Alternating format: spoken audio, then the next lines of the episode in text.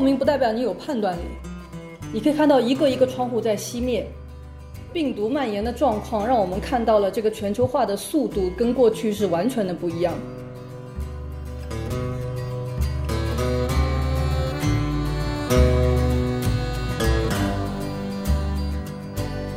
大家好，我是周一军。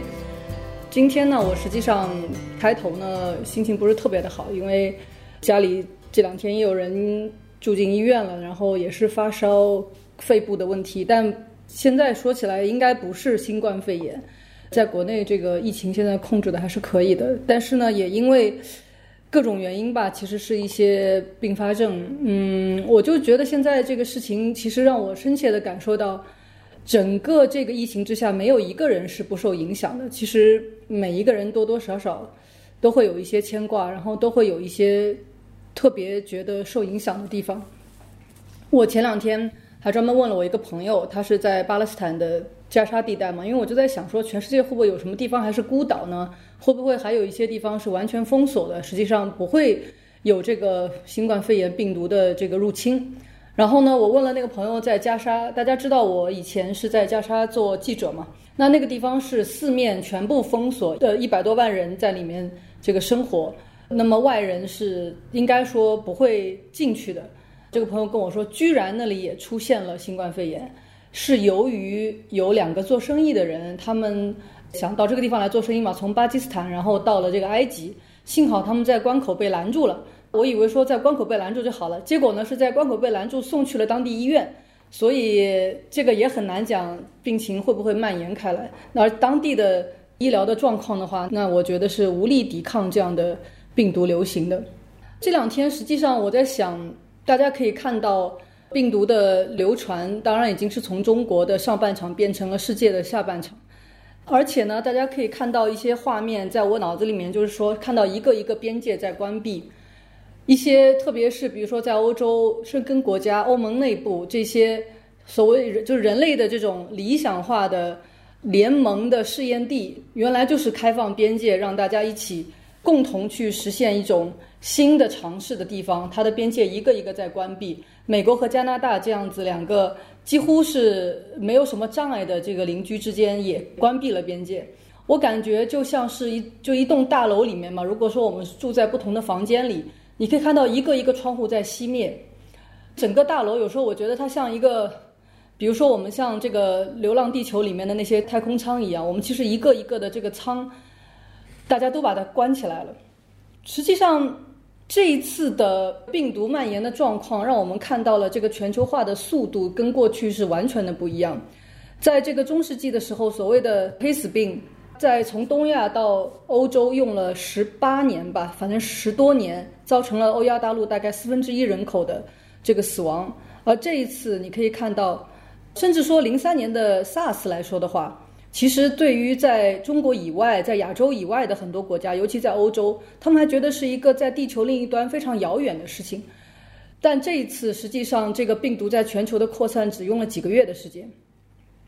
我还记得。在零三年的时候，我那时候也就是在巴勒斯坦，当时有一些人会看我说：“哦，你们中国在发生这样的事情。”但谈论起来都觉得是非常的遥远。但是在也就在零四年，如果我身边感受到的所谓全球化的话，在零四年的时候，我记得当时有一个朋友也是从北京去中东去做记者，送别他的时候，她的就她的老公就说了一句：“他说现在他已经觉得在北京，你问任何人，就他身边的每一个人吧。”你总是能想到你有你身边的人在另外在世界的另外一个地方。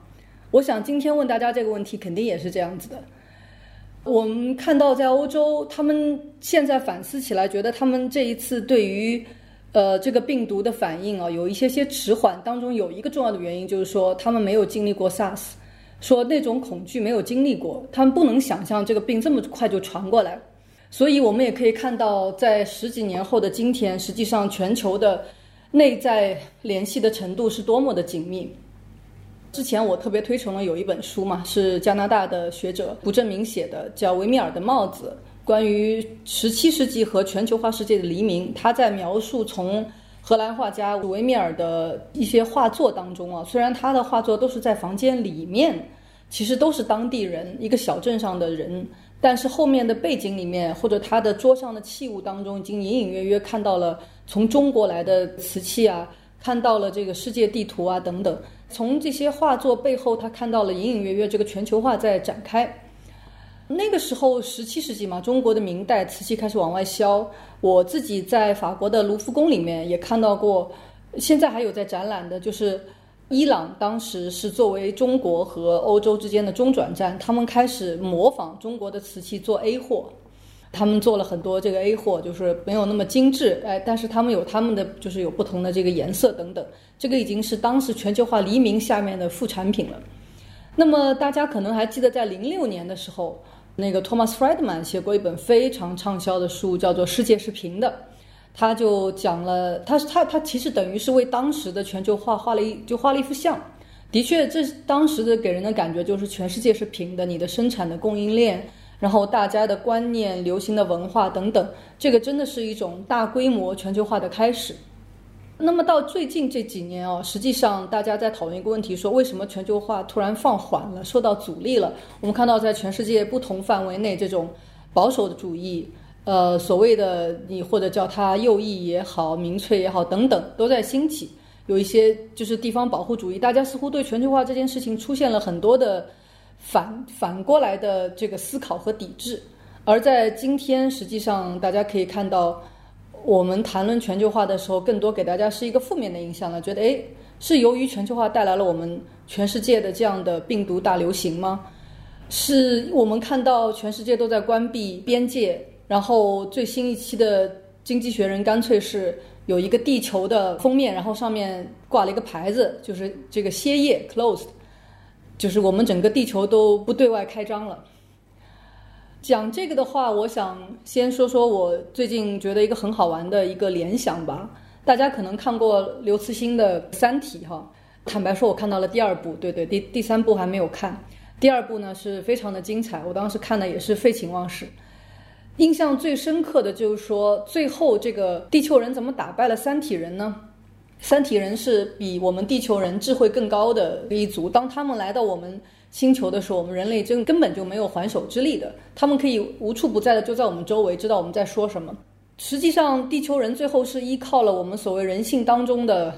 我不知道该不该叫恶，还是叫缺点，还是叫什么？就是说，我们人类可以隐藏我们的这个思想，我们想什么可以不表露出来。就是我跟你在笑，其实我心里可能在恨你，这种表里不一。但三体人是做不到这一点的，他们是透明的。所以人类最后是靠这个方法打败了他们。我不知道大刘是怎么想的，他当时用这一种人类的性格上的，我不知道是赢面还是缺陷，打败了这个外星人。当时我心里面一直在想这个问题。但是今天如果这个三体人到我们地球上来看的话，如果他们对我们这次应对病毒的反应稍微做一点调研的话，就发现他同样可以利用人类的另一种恶。来战胜我们，而且很不费劲的。在他的那本《三体》第二部里面呢，三体人当时是在全世界各个地方同时降临了嘛，有那个水滴和质子。如果他今天只要在我们地球上某一个地方先挑起危险，先说这个地方出事儿了，其实各个国家的第一反应不会是说我们要联合起来，像书里面啊那种类似于联合国的机制，马上就起作用了，大家都大爱无疆了。实际上你会看到，大家的第一反应都是哈哈，他们中招了。我们要做的是阻止这个灾难到我自己家里来。当然，《三体》那个它后面有很多的烧脑的这个理论，我也不能这么简单化来说。它尤其是关于文明之间如何相互提防等等，它其实说的很深的。我这个是一个简单化的概括，只是为了引入我们的这个话题。而全世界这次所谓合不合作当中，也有很多细节可以来讨论。但很明显的一点，大家可以看到，这一次我对于其实用某种全球机制来应对这种全球的大流行病，我觉得是非常这个失望的。可以看到，我们几乎没有一个现成的好的方法。而大家如果回头去看，二零一五年，Bill Gates 他其实在 TED 有过一个讲演，当时他就提到了我们没有准备好，如果有一场全球大流行的话，现在几乎是他所说的都被验证了。而且我后面会详细讲他当时为什么来讲这个话。这一次呢，大家可以看到，我觉得有一个具体的原因就是说，第一，我觉得人类对于一种抽象的威胁是缺乏想象力的。如果我们现在是有一场战争的话，如果比如说像海湾战争的时候，我们从电视上会看到那些非常血腥的画面等等，我们可能对这种战争的风险评估会更具体一点，每一个人会更加清楚它离我有多远，我该怎么做。但是当这种威胁是看不见的，甚至不像是三体人那样有水滴质子，什么都没有的时候，你会觉得这个这个东西你对它没有评估，你的大脑似乎对它这个距离感是没有的。比如说这几天你看看窗户外头春天那么好，对吧？大家很多人都看到花也开了，阳光也很好的时候，你会觉得似乎像什么也没有发生过一样。比如说像在这个意大利。你看街道上春暖花开，动物都回来了。你很难想象，在他的所谓这个意大利的武汉，在贝加莫的医院里面，棺材都不够用了。然后很多人，我看到医护的感染率达到百分之十，这个真的是人间地狱，几乎你没有别的词可以去形容它。但是这个杀手你是看不见的，你在外面看到的场景，全世界是那么的，是那样的没有硝烟。然后你就会对这种比较抽象的威胁，实际上是没有一种你的防御的机制是比较缓慢的。我不知道这个方面在脑科学里面有没有什么样的这个研究啊？但这个也是一个原因，就是一开始很多人，尤其在欧洲，大家对它的危险估计不足，很多人觉得说，呃，不就是个流感吗？中招了又怎么样呢？等等。所以预警不足和和大家的风险意识不足，是导致了一些流行的基础。那么实际上，我被问到很多次，就是说关于现在怎么看欧洲的这种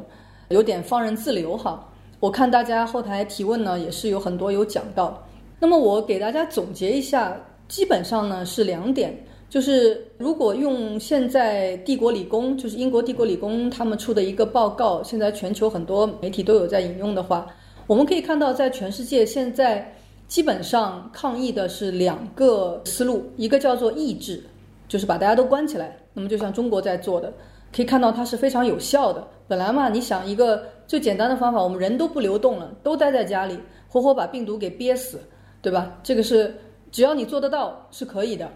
你理论上来说是可行的，在中国社会的接受度也挺高的。大家一听说有这个病毒，人命关天嘛，大家都很害怕，都待在家里是做得到的。那谁上街要不戴口罩，或者还上街去跑步，那就是全民公敌。还有一种呢，像在欧洲，他们所采取的方法叫做减缓，就知道这个敌人来了，他觉得我一开始不能马上去封闭，因为我不知道我一封闭，我后面没就没招了，我后面该怎么办呢？我一封闭，我什么都停下来，我社会上有那么多问题，我要不要想怎么去解决？比如说，正常的病人去看病该怎么办？我停下来，我医护人员的孩子去上学怎么办？就别的孩子都可以待在家里，那有的不得不去工作，那他们家孩子该怎么办呢？等等，他们会想一些特别细的问题。所以他们希望采取一些减缓的方式，就是说，我看到哪一步，我们才需要采取非常严格的、全面去封锁的这样一个态度。那么这两种做法，我可以讲它的出发点，或者说他希望达到的最后的效果的话，我可以从三个角度来考虑。第一个就是说，你到底想干什么？就是说，你最终的目的，最，因为你肯定在面对一个就是危机的时候。你要考量的东西其实很多，你不可能全要，对吧？那你最想要的是什么？这第一。比如说在在中国，我们最想要的是安全，是稳定，所以这个封封锁的政策可能是最好的。那么在欧洲呢，可能他想的是：第一，我的公共医疗资源不能被挤兑，我绝对不能够出现所有的人都跑去医院要求去查我有没有中招，所有的人得了病他都要求去住院，我不能允许这样的情况发生。所以他就认为说，我一开始是采取减缓，慢慢慢慢的让人进医院检查，慢慢慢慢的去做这样的一些这个措施。那么还有一个就是我刚才讲到的一个非常重要的是，就是社会的接受程度。在中国呢，大家确实是比较容易接受，就一刀切了，我们就就听话了，不然你就会危及到这个其他人。也有一些社会呢，把中国或者是在亚洲的其他国家就可以做到这样服从指挥、严密进出的这种社会呢，叫做紧密型。那还有一种呢，就是宽松型。像在欧洲呢，你哪怕像德国这样的国家，他们的领导人只能劝大家，就是说我把危险都告诉你了，我劝你们不要出来，我劝你们别去喝酒了，我劝你们别搞别搞聚会了。最后你做不做，目前为止他还只能靠你自己相互监督。所以呢，他们就属于这种叫宽松型国家。在这种国家里，你一开始就要求大家都回家，也做不到。就像在意大利嘛，一开始就封了，就是很在欧洲是最早跟中国停了航班，封城封国的。结果呢，就发现叫做假封城，在很多地方那些人他们还耍一些这个这个小聪明，偷偷的溜出去见朋友，偷偷的就那个溜出去干一点其他事情。有个朋友跟我讲说，在意大利出了个新闻。说有个人他开着车子出来了，就在意大利呢，他不他不是每个小区要扫那个什么健康码，他没有这么先进的设备啊，他让大家自己填一个表，你自己填，你到你要去哪里，你要去干嘛，他也不是每一个小区里面都有人查，他都封，而是在某一些村呐、镇呐，就比较广一点的范围会有人拦下来，然后说呢，这个警察看到有个人开了一辆车，然后停在那边很久，他们觉得好奇怪，这人在干什么，然后就去找他说你在干什么。这个人就拿出他这个这个申请表格，上面写的很就很公正啊，说我要买毒品，他是一个这个瘾君子，他就发作了嘛。然后他说我知道我过去都是在这里交易的，我在这儿等看有没有人来。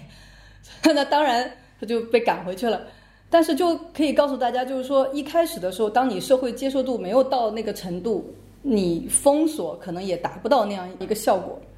另外一个就是说对于信息的接受度。在中国，如果我们看到说啊有这个死亡病例了等等，其实大家还是很恐慌的。那在意大利啊，在欧洲其他一些国家呢，他们有些消息的接受度，他们反而会觉得说他的这个死亡率是这个百分之几啊，怎么样？他不，他们觉得好像说这是一个比较科学的一个数字，他觉得说还好嘛，其实也不会轮到我嘛。就大家对于信息的反应也不太一样。当然，我不得不说，我觉得到最后，可能在欧洲这些国家。根据帝国理工的那个报告模型来讲的话，如果它的是合理的话，因为很多现在在做模型的，那么他们都也有可能走到最后不得不封锁的这么一个状态。他这个是什么时候会出一个他觉得要全面封锁的这么一个状态呢？就说当他计算到说他病例的增加会超过了他的重症病床的拥有量，就说他会计算说。我如果增加到我的病人会挤破我的医院了，那就可能真的要进行全面封锁了。比如说这两天在瑞士可以看到，他们去买东西的话，就现在其他地方都关了，就是学校啊，还有一些就是公共的场所都关了，但是超市和任何卖卖食品和药品的地方都还是开的。去超市呢，排队每个人要间隔两米远等着，在里面他规定不超过三五个人或者是几个人。你在里面的时间不能超过半个小时，然后你就要出来。媒体的头条会写着说：“请自觉遵守社交距离，因为我们不想走到全面封锁那一步。”就大家还是认为说，维持某一种程度上的自由的生活，你可以上街，可以去买东西，这个对他来说，就对他们来说觉得非常之重要。我们是不是可以不走到要全面封锁的那一步？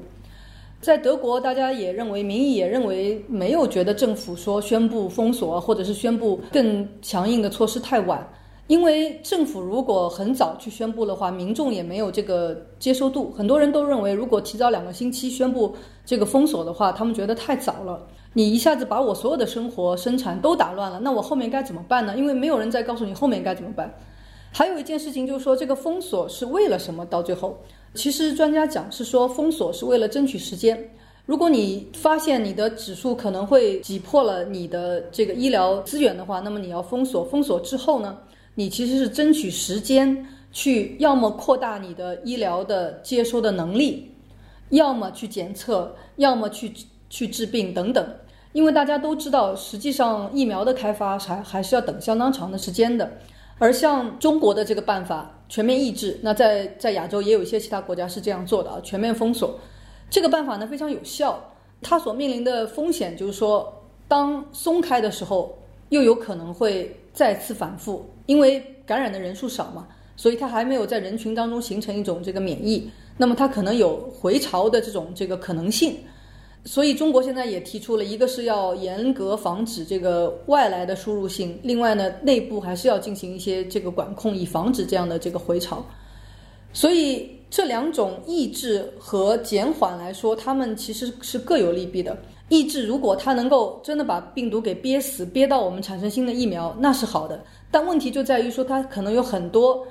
事后的细节，你怎么样去帮别人解决他们的现实的问题？由于全面封锁带来的各种的这个不便利，对于生产经济的影响，对于二次爆发的这个可能等等，它不是说它是一个呃完美的解决方式。而对于放缓呢这样的办法来讲，它也不是没有风险，它也有可能由于它放它放缓了，病例真的增加到它无法控制的这样一个地步。所以两个方法到目前为止都没有最完美的，所以我们可能要准备好说这个病毒的流行还将持续一段时间，而且会可能产生在全世界不同范围内的反复。但还有一些事情是被忽略的，我刚才。提一下，现在就是在呃，在欧洲的现况，大家看到，在意大利，当然它的情况很糟糕，非常的糟糕，它的死亡病例已经超过了中国。如果你比较这个两个国家的人口基数的话，那就太可怕了。在德国呢，它死亡率非常非常低，不到百分之零点三，应该讲是全世界表现最好的。那么它的秘诀，目前为止就是大规模的检测和靠大家自觉吧。在英国，很多人都诟病它这种，就是说。让大家所谓群体免疫，就说你们越多人感染就越好。其实真的也不是这个意思，他们也是跟欧洲的其他国家的思路是差不多的，就是说我们慢慢的、慢慢的在测试下一步怎么样是最好。比如说他在宣布他停课的时候，他就会同时宣布说，这个 key workers，就是说仍然要去保证社会运作的这些人，比如说公交车司机，比如说这个医护人员等等。快递人员等等，他们的孩子就还是有学校可以收，他可能不是去他原来那个学校了，就转去别的学校去让他们去上学。最有名的伊顿公学嘛，就宣布了说他向这些人的孩子开放，他来接收社会工作人员的孩子。所以这个社会里面，你可以看到他们是想的可能更细致一点。而且呢，你可以看到，其实像中国这样的社会，它是非常高效的对于病毒扩散的管控。那么它实际上是留给你个人对风险评估这个空间是不太高的，就是说你也不用想什么对我是最好，什么对我是最安全，大家待在家里就是最安全。你一上来就就去实施最严密的管控，戴口罩、去洗手，然后你你出门不要跟人交往等等，咱们一开始就来这个最高级别是最好的。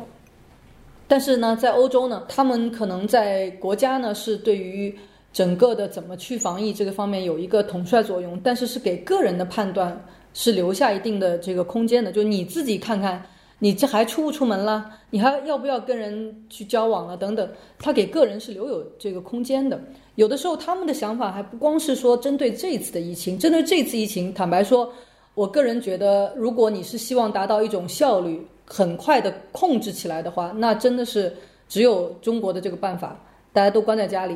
但实际上呢，在欧洲，他还有个想法，就是说，可能我现在所做的对我将来的措施有没有影响？那么今天我们是因为病毒把全全社会给关起来，但是对于将来呢，如果社会上出现别的问题、别的矛盾，我们就还听从政府说大家都不都别出来吗？所以他们现在做的事情也是在为将来在考虑，说我这样的一种严密管控。对将来我们任何解决社会上发生的事情，会不会起到先例，会不会起到影响？所以他们的考虑比较多，但是这个效率嘛，它是眼睛看得见的，而且现在由于这个增长的势头特别的强烈，我们可以看到严密管控是最快速的一个解决办法，但它的后遗症呢，我们要看看它能不能好好的去解决这样的问题。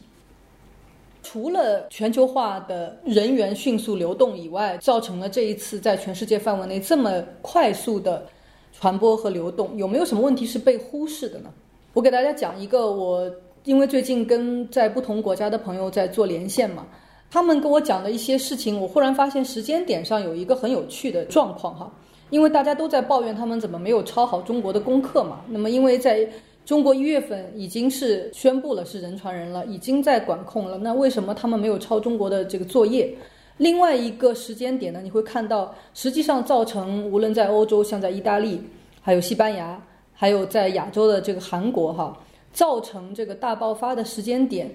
几乎都是在二月份的时候，有了一些大规模的人员的聚集。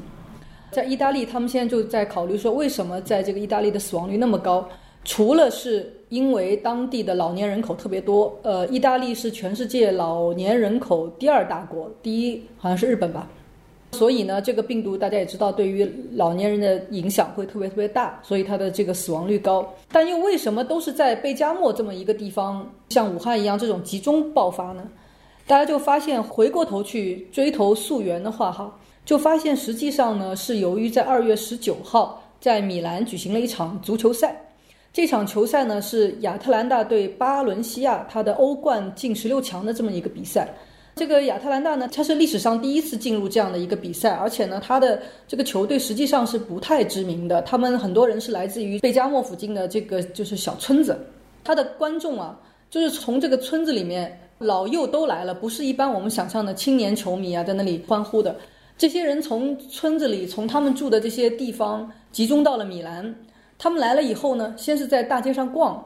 然后去了不同的地方，这个都可以看到一些这个记者报道的。他们当时有很多画面，都说啊，这个镇上的人都过来了。好了，然后呢，他们进到球场去比赛，球场里面有四点五万人，有四万五千人，再加上他们对阵的是谁呢？是西班牙的这个球队。好了，这个四万五千人当时在这个球场里面欢呼，你想他的这个嘴巴都张开的，人和人之间那么近，然后这个汗水在飞，这时候病毒已经在里面在传。等他们回去以后，第二天在贝加莫地区就病例开始增多了。十四天以后，非常清楚的十四天以后直线上升，同时在西班牙也爆发了。这些人就是把这个病毒扩散了出去。当时呢，因为米兰的当地人其实对这个球队没什么好印象，反而是米兰当地人就没什么人去。问到他们说，为什么你觉得中国有爆发了，你们还没有做出任何的防御措施呢？有的一些国家，他们就认为说是由于世卫组织没有发出大流行的警告，当时他们看到了中国是正在流行这样的疾病，中国政府也在全力以赴的在这个抗疫，所以他们不认为这个病毒已经到了他们的门前。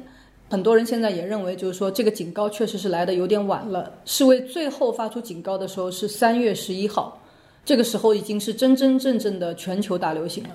在这一个细节上。当然，我并不是专家哈，我也看了一些定义。你如何宣布全球大流行？其实并不是需要在全球近两百个国家全部爆发才叫全球大流行，它是有一些等级划分的。可以说是为这次做的也很谨慎，但实际上，我觉得他们的工作就是监视流行病的发展。那么，他们作为专业人员的话，他对于全球化到今天发展的这个速度。跟十多年前 SARS 是不能比的，这样一个速度，应该比我们普通人有更强烈的预期。所以，如果在那个时候，我们就能够知道这个病毒早晚会来到自己家门前，要先做出预警的话，可能情况会不一样。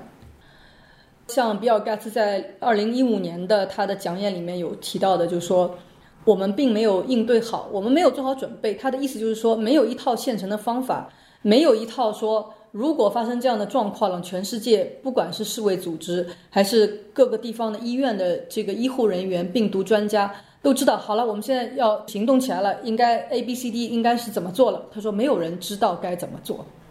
这一次是非常明显的看到，正是这样一个全球领导力的缺失。作为监察流行病毒爆发的这样一个机构，其实是发出警告有些晚了。那么各个国家没有一个参照系数去该怎么做。与此同时呢，我们可以看到，在面临说突然的这种危机爆发，谁家也没有余粮的情况下，各个国家之间其实是相互指责多于相互合作的。我也有详细问到说，欧盟现在实际上他们如果大家是相互关闭了边界，那么在抗疫方面有没有去合作呢？在技术上是有交换的，但是呢，你说医疗的资源上。有相互支援，包括在瑞士的临近边界的一些州，如果他床位够的话，他会去接收法国和德国的病人。但是，如果说最有效的，现在欧盟内部他们做的还是什么呢？主要是发钱，主要是给各个国家进行财政的支援，帮助他们去购买医疗设备，以及说给由于停工而造成的经济损失。因为我们可以看到社会上的经济链条真的是断了，很多人都会受到影响。我在美国的一个朋友，他是一个小企业主吧，他现他这两天就在抱怨说，因为他不能开工，然后还要交房租，然后学费还是要交等等，他就觉得他自己不知道哪就哪一天会交不上房租了。但是这两天看到美国政府也是给了一些这个优惠措施嘛。那么在欧盟也是一样，主要是说给大家就是发钱，但有的国家能做到，有的国家做不到。顺便说一句，我觉得英国最近应该是悔得肠子都青了，刚刚脱欧，然后就发现说，哎，发钱是不是得自己发了呀？英国政府不是宣布了吗？就说每人每月最高是两千五百英镑，来补偿大家的这个损失。过去的话，如果你还是在欧盟，很有可能这个钱是从从从布鲁塞尔可以发。当然了，英国作为当中非常富裕的一个国家，也可能是要给别的国家去发补贴。英国这一次他们跟欧盟在商量呢，也就是说，虽然我们是脱欧了，但是呢，我们在医疗方面的信息，特别病例方面的信就是信息，还应该是去共享的。这个时候你就可以看到，实际上脱不脱也就是个口号。我们到最后在很多事情上面都得合作，都得保持这个协作。我最近看到《人类简史》的作者赫拉利他就说，实际上对于现在全球大流行的这种病毒，最好的办法。并不是中断我们的合作，而恰恰应该是更紧密的合作。我们人类其实应该是大家能够共享一些成果，但是我觉得这个当然是一个比较美好的愿望啊。但人类实际上真的能够走到分享这一步，真正能把我们视为共同体呢？实际上是需要一些教训的。举个例子来说，刚才我一直在提到 Bill Gates 为什么2015年他在发表他的讲话，全人类没有准备好呢？他指的是由于他在非洲的。埃博拉病毒的例子上所看到的，埃博拉病毒在非洲爆发，它的死亡率非常高。我们这两天都在想说，这次的新冠肺炎的死亡率实际上跟这个埃博拉相比是不能比的。埃博拉是非常致命的，几乎得了就没有活口那种感觉。所以在非洲流行这个埃博拉的时候呢，居然就是在世界上几大制药公司似乎没有人，就是不能依靠一个企业吧，一个靠赚钱为目的的企业去说说。呃，我们来帮你去研究这个疫苗，甚至有些国家就说白人对此是不感兴趣的，因为他们没有受到影响。但这个问题是非常大的。然后呢，在今年年初达沃斯论坛的时候，还专门谈到了这个问题。所以呢，后来是 Bill Gates 的基金会和挪威的一个组织一起设立了，他们拨款拨了两千三百多万吧美金来研制这个疫苗。最近由于这个新冠这个肺炎，他们又多投入了这个钱，希望能够加速这个疫苗的开发。那么这个疫苗开发的成果实际上也是给美国的，美国现在已经在志愿者身上在试验新的疫苗。那么这个疫苗实际上就是这个基金会总部设在挪威的这么一个基金会，叫做应对全球大流行倡议这么一个组织，他们在做的，就是大家也可以看到是特朗普。一直把这个往他脸上在贴金嘛，就说这个美国现在是抢先一步在研究这个疫苗。那中国的疫苗实际上一开始的话也是跟国际上有很多的这个合作的。还有就是大家这次说的很多的所谓这个抄作业的问题，实际上我们可以看到，由于大家的教科书其实是不太一样的。在欧洲，它有非常长的历史，它自己在历史上发生过很多的瘟疫，对吧？和病毒的这个这个大流行，他们一定也有他们的经验。但是大家所处的社会的状况不太一样，所以他们应对的方法也不太一样。更不用说这次所面临的全球化如此紧密、如此深入的状况是跟过去很不一样的。再说了，这个教科书不一样，这个作业该该怎么抄？我觉得这个抄作业是相互在学习的。比如说钟南山院士，他前一阵子就在讲说，中国经过这一次这个疫情以后啊，应该说能够让这个 CDC 疾控中心呢。能够拥有更多的行政能力，就是说他们可以发出指令，说现在要关闭公共场所了等等。但这一招实际上可以说是跟二零一五年韩国在经历了 MERS，就是中东呼吸综合症之后所采取的措施是非常像的。韩国其实它的防疫的效果这次大家都有表扬嘛，但是你要知道韩国的防疫的体系和制度是经历了几次的变革，每一次都是惨痛的教训之后他们去改革。二零一五年的时候，他就让他的疾控中心赋予了更多的行政权利。所以说，所谓抄作业嘛，咱们大家也是相互抄，也没什么丢脸的。本来都是人类智慧的结晶，对吧？都应该相互抄。总结一下来说的话，我觉得这一次，如果说我们展望说疫情过去以后啊，全世界的这种全球化，我们刚刚讲这个全世界黎明是一点零版本，世界是平的是二点零，那么现在是不是三点零、四点零之后呢？我觉得肯定是有非常大的变化的。那会变成什么样子呢？我自己的一些观察哈，第一呢，我觉得是就是说行政单位的缩小。为什么呢？就是说我们现在看到大家关闭以后的第一个行政单位细胞是国家，对吧？因为你可以关边境。然后呢，你可以看到在不同的地方，它再往下去的行政的细胞是不太一样的。比如说在德国吧。虽然中央政府说给出了这个指引，但是他第一件事情是要去找各州政府，你们得同意，他们才能这样做。然后各州呢，他制定的政策又是他根据自己的情况又不一样。比如说在瑞士啊，现在都没有规定说大家必须要待在家里面，不能够到外面去。但是在有一个州呢，他的老年人比较多，他就然后他就规定六十五岁以上就不允许上街，你上街就会有人请你回去。啊，所以它一定是你这个行政单位越小，实际上你对你内部的情况是越了解的。所以这种不断的行政权力的这个下放，我觉得到未来可能也会大家慢慢的会发现，在应对一些危机的时候，实际上你是不是要听那个遥远的世卫组织告诉你到底有没有全球大流行，还是说你自己在这个村子里的村长或者是这个区长，根据不同的情况可以做出一些判断，才是对当地人最有效的办法呢？当然，这个里面没有绝对的。我们有可能会发现，当你的行政单位越小的时候，他所做的决定会越有效率。当然，这也是一个理论哈。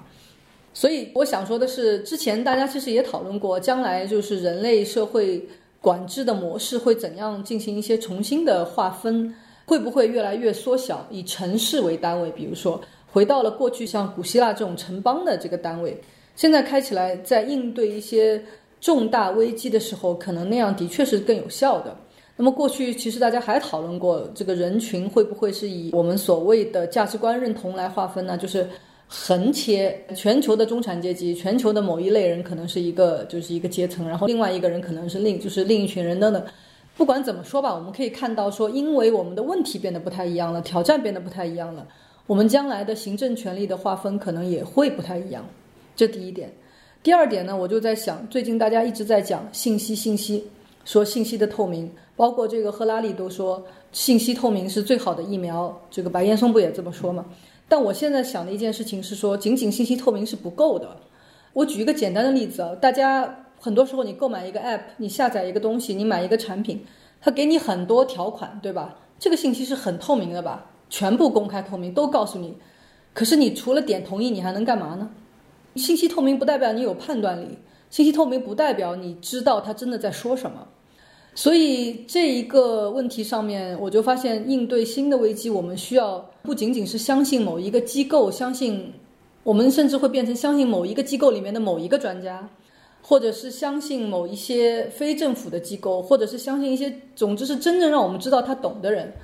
我前一阵子看了有一个纪录片，讲信息隐私怎么被被搜集的。当中就讲到说，有一个爸爸哈，他自己是信息方面的这个专家。他说他在家里头做的很多时候的一件事情，就是帮他的 teenager，就是十来岁的小孩啊，阅读他的下载 app 的这些同意条款什么的。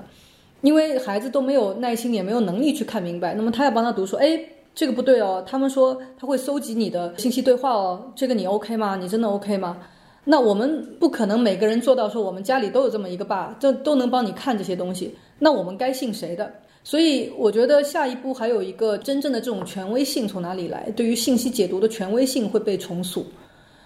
在我刚才讲到的这个疫苗的，就是开发当中，实际上现在全世界真正在起作用的，并不是美国政府或者是哪一个政府。它是比尔盖茨和就是挪威的这个国家基金，以及联合了其他病毒专家，他们进行的一种类似于民间的这种倡议。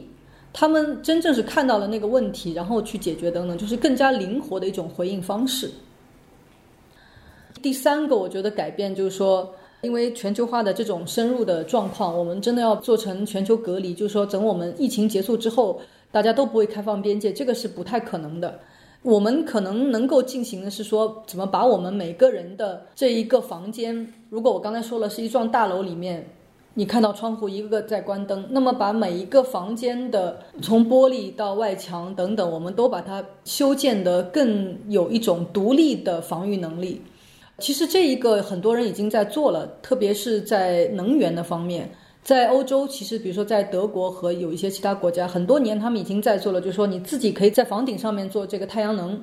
你铺了很多太阳能的板以后，而且当时政府都应该是给补贴的。那么你这样做了以后呢，一个是节能，另外一个是其实你是实现了你能源上的独立。我记得我有个朋友他在房顶上铺了以后，他第一句话就说：“我再也不用去依靠中东的石油大佬了。”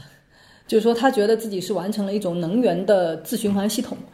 所以我在想，将来可能我们在不论是以国单位，还是以城为单位，还是哪怕是到个人为单位，我们可能都会有一种这种自我完善的这样一个意识。包括企业也一样，就说我会第一个想说，我做这一件事情，我最大的威胁是什么？我在哪种程度上能够最低的去依赖外来的这个资源？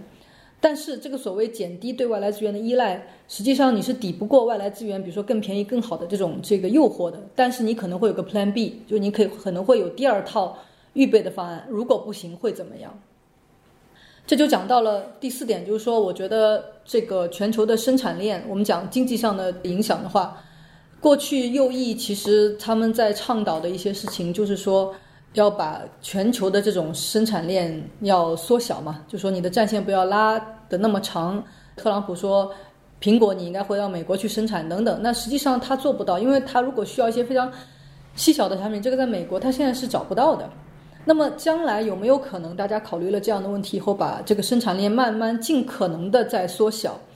这一次可以看到，在美国啊，哪怕它的口罩的生产，其实当中我过去都不知道，美国曾经在十多年前是生产了全世界百分之九十多的口罩，到了最近几年是急速降到了只有百分之五。当时呢，在美国有一个私人的口罩生产商，他曾经连续给白宫去写信，他觉得这个情况很很危险。一旦发生什么情况，我们美国国内是供应不来的。结果呢，无论是从这个奥巴马到特朗普，都没有人理他，觉得这个问题太小了，你不就买吗？就买口罩嘛，也没有那么多人用。好了，到这一次，这次都这个订单都挤破了。他说他每天收到的订单居然有几十亿，他都吓死了。而且呢，他发现有一个问题就是什么呢？他这个口罩的环，就是这边这个橡皮筋挂在耳朵上的。橡皮筋，它的以前的最佳的原材料是来自于中国的，还有里面的隔离纱布什么的，所以它一下子它的原材料的供应链也也会中断。所以这一次大家可以看到，一个小口罩里面就可以看到，现在这个全球的生产实际上你是不不太可能完全在一个地方去解决。但未来说这种供应链它好，它便宜，但是它非常的脆弱，这个一定会让大家开始重新去考虑，比如说从技术上，像 3D 打印啊等等。上面怎么样可以去解决？其实，在欧洲，在前几年已经有讨论了，包括说所谓这个廉价劳动力，在欧洲内部的一些国家，实际上它的劳动力比现在像中国这种新兴经济体已经不会贵太多。那么，他就说，尽可能的一个思维就是说，我的生产地和我的产品的供应地不要离得太远，是这么一种考虑。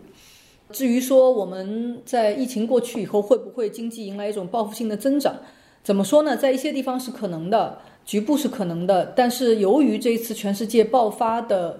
时间点不太一样，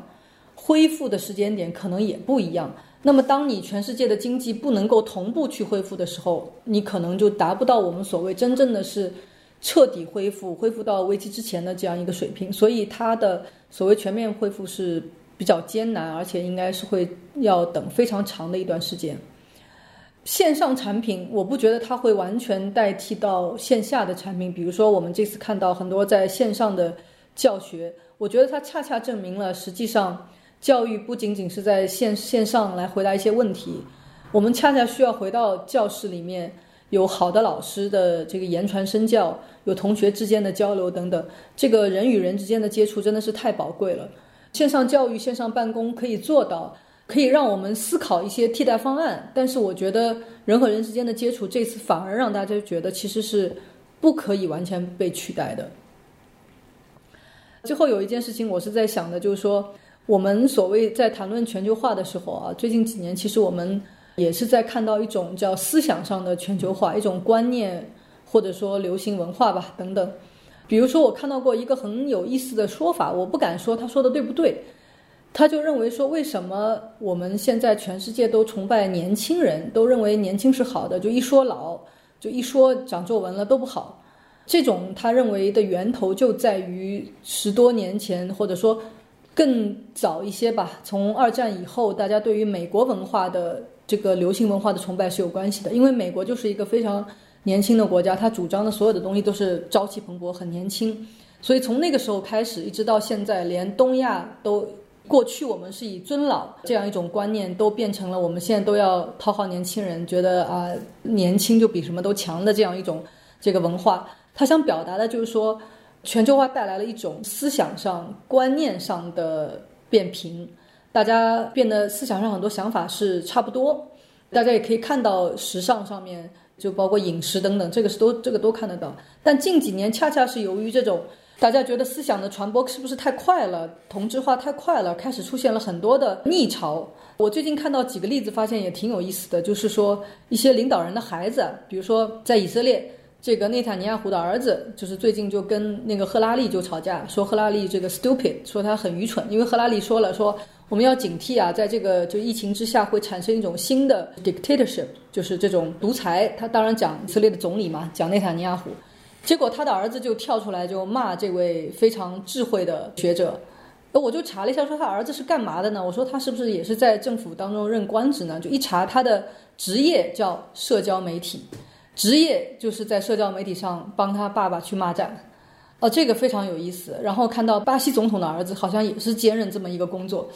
这个好像是一种这个二代的新型职业啊，这个我觉得大家可以这个留意一下。然后呢？朋友之间也是嘛，最近也不光是为了新冠肺炎怎么处理的事情，各种之前的公共话题都会引起朋友圈的这个撕裂呀、退群啊，这样那样。我自己的一个感受就是说，我现在不太不知道不太，我就不是我不跟人在网上吵架。不是有一句话说嘛，如果能被视为是愚蠢的，就不要用其他理由去解释，对吧？就不要太当真去花时间。如果是我比较重视的朋友，真的是我的朋友，如果是意见不一样，我宁可跟他坐下来当面去谈这个事情，因为在网上吵是特别容易，大家只是相互在抛观点。我觉得一个最严重的问题是我们现在的人认为我们在全球化的一个扁平的网络上，思想平台上在对话，觉得我们应该有一个共识，但实际上我们看不到对面那个人，我们看不到他的生活的经历，看不到他这个观点是怎么形成的。我们没有这个能力去看到，或者说我们也没有耐心去看。当你可能了解了一个人的观点是怎样形成的时候，你可能就不会那么激烈的认为说他为什么这么说，他这样想太蠢了，他怎么会那么想呢？所以就说这种扁平的意见平台其实是切断了所有意见背后是怎么长成的这一件事情，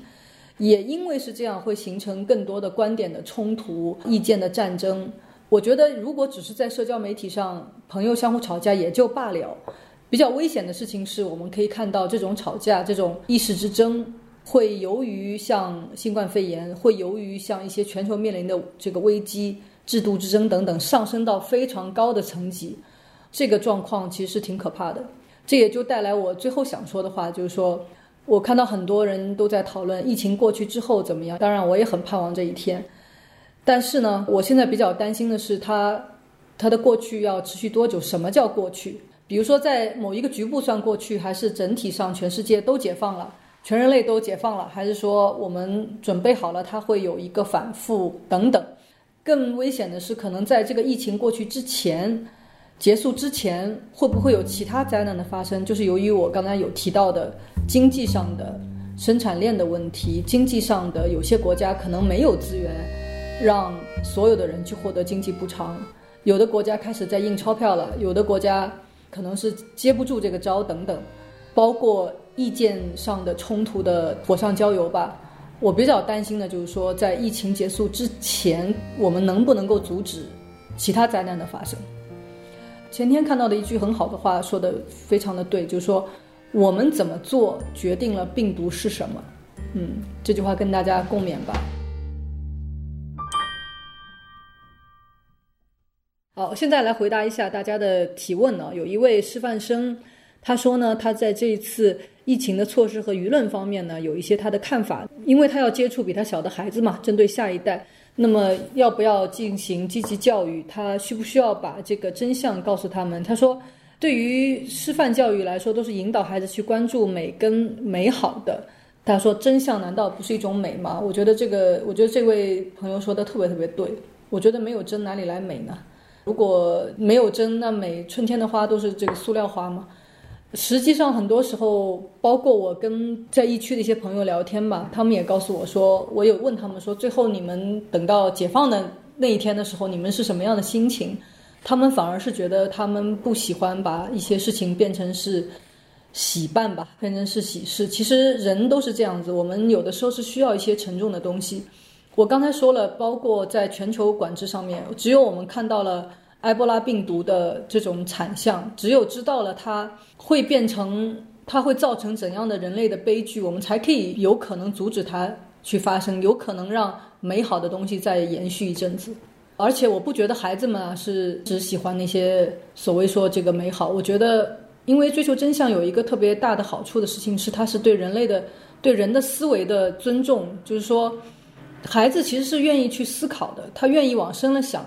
对他大脑神经的发展也非常好。你如果阻止他大脑神经的发展，我不觉得他们觉得很美好或者很快乐。他们有时候问的问题其实比我们强多了。哦，我可以分享一个，在挪威啊，有一个孩子们办的小记者报。他们都可以获得在总理，他们应该叫首相吧？对，在那个新闻发布会上，他们可以去提问，他们准备的问题让这些官员去回答，就说这个疫情对我们孩子是什么样的影响？你们能不能告诉我们啊？我们上网课应该是怎么样啊？我们应该怎么去处理啊？孩子有提问的权利。嗯，也有一位说，对于在华人受侮辱啊，被排挤。这个事情确实是很不幸的。除了在美国，我们看到了这些指责以外，就 Trump 把它称称作为叫中国病毒以外，哈，在德国呢，一开始的时候，我当时连线的一个朋友也有提到，他说他在街上，然后就有个人骑车过去，冲他喊了一声“病毒”。他在德国生活了十多年了，说一下子没反应过来，他什么也没说，是因为他当时其实在忙别的事情，就没有反应。后来我问他，那你怎么想？你会怎么去反应？他说：“我我的想法是，这个人可能是一个德国社会里面，他除了对我作为一个华人他的不满以外，他可能对其他很多事情也不满的。可能今天如果不是病毒，其他事情他也会去骂人。这个我觉得是非常对的。就像刚才说的，能视之为这个这个愚蠢的东西的话，就不要去较劲。那么他有说到说，在德国，他们其实有一些华人举办了一场就反歧视的游行吧。他们的主要信号就要说，我们不是病毒，我们是人。”这个实际上也是在告诉，不光是华人，其实反过来，我们现在在看全世界的防疫措施的话，我觉得我们也不应该倒过来去歧视别人。这两天我在想的一件事情，说我们自己扪心自问吧，就是在这一次的疫情爆发以来，你心里面怀疑过多少人？你有没有去一个咖啡店的时候，你怀疑跟你倒咖啡的人是不是有可能被感染？你有没有怀疑你旁边的人突然咳就咳嗽一声，他有可能是什么情况？他在我们当中传播了一种这个猜疑，这种猜疑如果跟某种显而易见的标志，比如说华人，结合起来的话，它就会变成是歧视。它也可能是在内部对于武汉人、对于湖北人的某种歧视等等。我最近听到有一个记者跟我讲，他访问了在武汉的一些被治愈的病人，他们都很担心，现在都不敢出去。他们说，因为现在传说嘛，有可能会有复阳，他觉得他这辈子可能都会被人给歧视。所以他反而不敢，他就治好了都不敢说，所以这个情况可能是之后我们要长期去面对的。最近我看了一个剑桥大学有一个科学家，他在研究达尔文的进化论当中有一些成果，他再往下面再接着去研究，他就他的方向是讲一些物种的亚种，就是有一些动物、植物啊，它们有一些亚种跟它很近似，属于它这一科，但是不太一样的这种种，但是人类是没有亚种的。我们都是一模一样的智人，所以从这个意义上来讲，我不知道这个歧视应该推导到一个什么样的地方。看到特别难的问题，问这个普通人到底应该有怎么样的使命？这个问题真的很难。我最近想了很多这个事情，实际上就说有时候我想到一些能做不能做的事情，怎么讲呢？我觉得这个跟你怎么判断你所处的环境，你能做的事情。和包括什么时候做这个事情是特别不一样的。我想普通人的所谓使命，肯定第一个是保护你自己，这个都不用别人说，每个人人性本身就会告诉你是这样做。然后你会保护跟你最近的人，对吧？我想还有一件事情就是说，连着我们刚才说的启示吧，就是将心比心，不要去伤害别人。大家最近看到，比如说在英国的防疫政策，很多人在骂说，感觉政府放任自流。实际上，我刚才已经也解释了蛮多了啊。我看到比较感动的是，我的朋友给我发的说，邻里之间，因为现在规定好像是七十岁以上老人还是这个六十五岁不让这个出门了嘛。那他有很多老人是独居的，那么他们的邻居就会自发的去帮他们，说我要不要帮你去采购东西，帮你去买菜啊什么的。然后邻里之间会写卡片，因为不能够见面嘛。会写卡片啊等等，我觉得就是说，我们普通人能做的是，一个是保护好自己，另外一个就是说，人与人之间抱有最大的善意，最小的敌意。刘慈欣所描绘的黑暗森林里面，文明和文明之间只能有最低的善意，对吧？我觉得这个所谓高和低，可能每一个社会每一个人经历的都不一样。我自己的经历就是说，在很多时候我们不得不只有最低的善意，但是如果你能够展现稍微高一点点的善意，在不伤害你自己的情况下给一点点善意，对大家来说都会有一种非常非常多的额外的美好。